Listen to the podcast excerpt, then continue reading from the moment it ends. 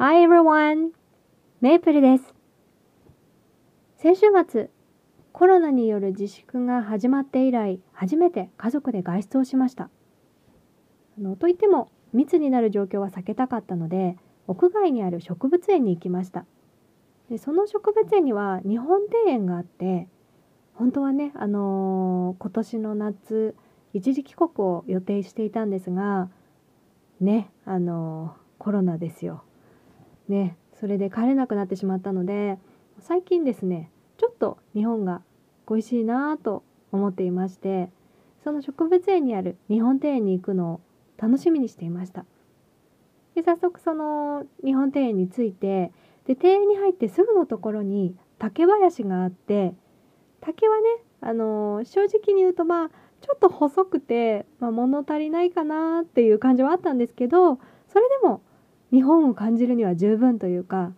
日本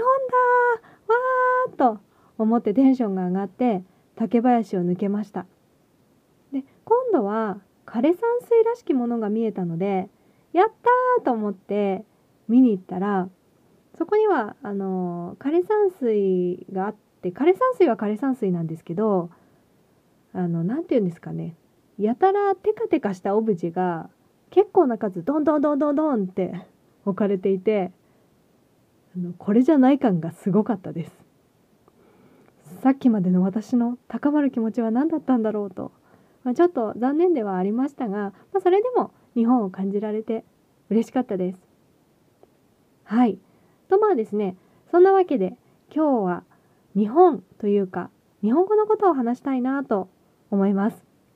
あのといっても日本庭園に行ったのはたまたまだったんですけどはい。でもちょっと日本語のことお話しさせてください。あのちょっと前にもお話ししたことがあるんですが私19歳の時に骨を折ったんです。あのレポート提出日の朝に学校に行く途中自転車で転んで肘の骨を折ったんですがその日にあるある友達とさきちゃんっていう友達にお願いをして骨を折ったのでレポートが提出できないって先生に伝えてもらいました。で後日そのお願いした友達から「あの時ねさきちゃん怒ってたんだよ」って聞いてどうしようと思いました。なぜかっていうとですねさきちゃんはものすごく穏やかで怒ったところを一回も見たことなかったんですその時。でさきちゃんと怒ることあるのかなこの子って思うくらい優しい子でそのさきちゃんが怒るなんてとんでもないことをしてしまったと思って。でそれを聞いたのでさきちゃんに「ごめんね」って謝ったらどうやらさきちゃんは教授に対して怒っていたらしいんです。骨折ったのになんで信じてくれないんだっていうメープルがかわいそうじゃないかと。まあそれはね教授も疑いますよね。当日に骨折るとかね。嘘くさいですよねどう考えても。でもさきちゃんとしてはそこが怒りポイントだったらしいです。やっぱりね優しいなって思ったんですけど、まあ、そんな優しいさきちゃんが怒ることを私は2つだけ知っています。まず1つ目がさきちゃんは鳩が苦手なんですが公園で鳩を追いかけて鳩がバーッと一気に飛ぶことありますよね。あれがすごく嫌みたいです。だから公園で鳩を追いかけてる人に対してものすごくイラつくらしいです。という話をですねさきちゃんがしている時に私はさきちゃんが怒っているところを初めて見ました。ですごくびっくりしてえそんなに嫌なの？と思って、まあ、私もねそんなに鳩は得意じゃないけど、まあ、そこまで気になってなかったのででもあのさきちゃんが怒るなんて大事だと思って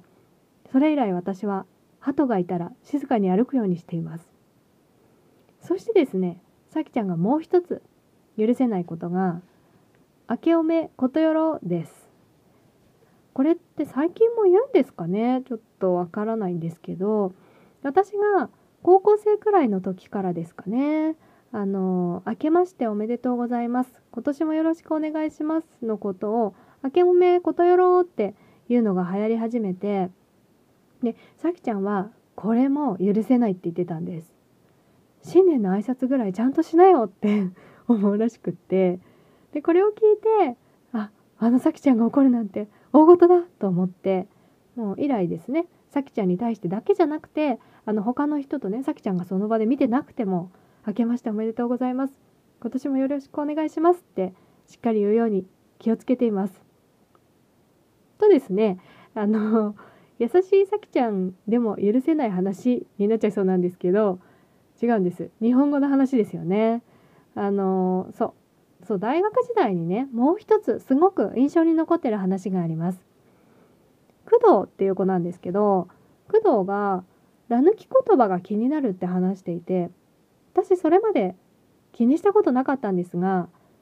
ら抜き言葉って例えば食べれない寝れない開けれないとかそういうのですねあの本来であれば食べられない寝られない開けられないにしないといけないっていう話ですね。でこれを聞いた時もかなり私は衝撃であのそれ以来気になるようになって話す時とか書く時とかなるべくら抜き言葉にならないように気をつけています。まあね時々使ってしまうんですけどね。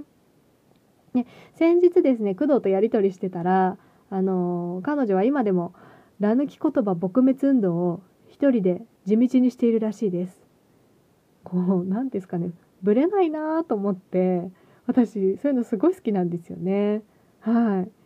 そうだからさきちゃんも工藤もね当時二十歳前後の子がちゃんと言葉をというか日本語を